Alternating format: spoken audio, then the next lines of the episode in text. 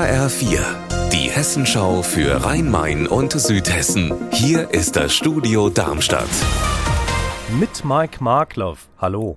In Darmstadt am Altenzentrum in der Dieburger Straße haben am Vormittag rund 60 Menschen gegen die Verkehrspolitik der Stadt protestiert. Das Ungewöhnliche, es waren vor allem ältere Menschen, die hier ihrem Unmut Luft gemacht haben. Petra Demand war bei der Demo für uns dabei. Was haben die Protestierenden gefordert? Die Leute haben sich hier bei Eiseskälte mit ihren Rollatoren und Rollstühlen an den Straßenrand gestellt und leuchtend rote Plakate hochgehalten. Herr Kolmer, beenden Sie die Diskriminierung der Alten, steht da drauf. Es geht Ihnen darum, dass hier in der Dieburger Straße seit der Straßenumgestaltung rund 100 Parkplätze für einen breiteren Radweg weggefallen sind. Seitdem kommt weniger Besuch, heißt es, und gebrechliche Patienten von Arztpraxen hier in der Dieburger Straße hätten jetzt auch arge Probleme. Einer der größten Forschungsbaustellen der Welt befindet sich im Norden von Darmstadt. Dort entsteht der Fair-Teilchenbeschleuniger, mit dem in Zukunft die Geheimnisse der Materie zur Zeit des Urknalls erforscht werden sollen. Aber Bauen ist teurer geworden und damit das Projekt weitergebaut werden kann, müssen der Bund und das Land Hessen mindestens 600 Millionen Euro mehr Geld als bislang berechnet in die Hand nehmen. Volker Siefert, du hast recherchiert. Wie viel teurer wird der Teilchenbeschleuniger voraussichtlich?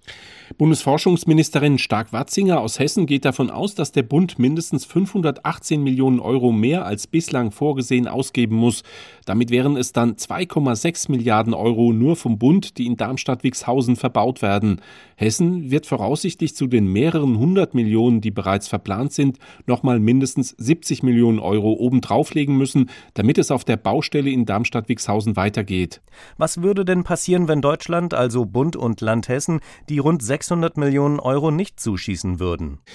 Dann würde im Wald von Darmstadt eine riesige Bauruine rumstehen. Mehr als zwei Milliarden Euro wären im Wortsinne in den Sand gesetzt und Deutschland würde sich laut Bundesforschungsministerium international blamieren, weil es keine Großprojekte mehr stemmen kann. Es scheint so, als sei das Projekt inzwischen längst zu groß, um scheitern zu dürfen. Unser Wetter in Rhein-Main und Südhessen. Auch heute wieder viel Sonne. Dazu wird es ein kleines bisschen wärmer, bei Werten um aktuell 3 Grad in Mörlenbach-Bettenbach im Kreis Bergstraße. Ihr Wetter und alles, was bei Ihnen passiert, zuverlässig in der Hessenschau für Ihre Region und auf hessenschau.de.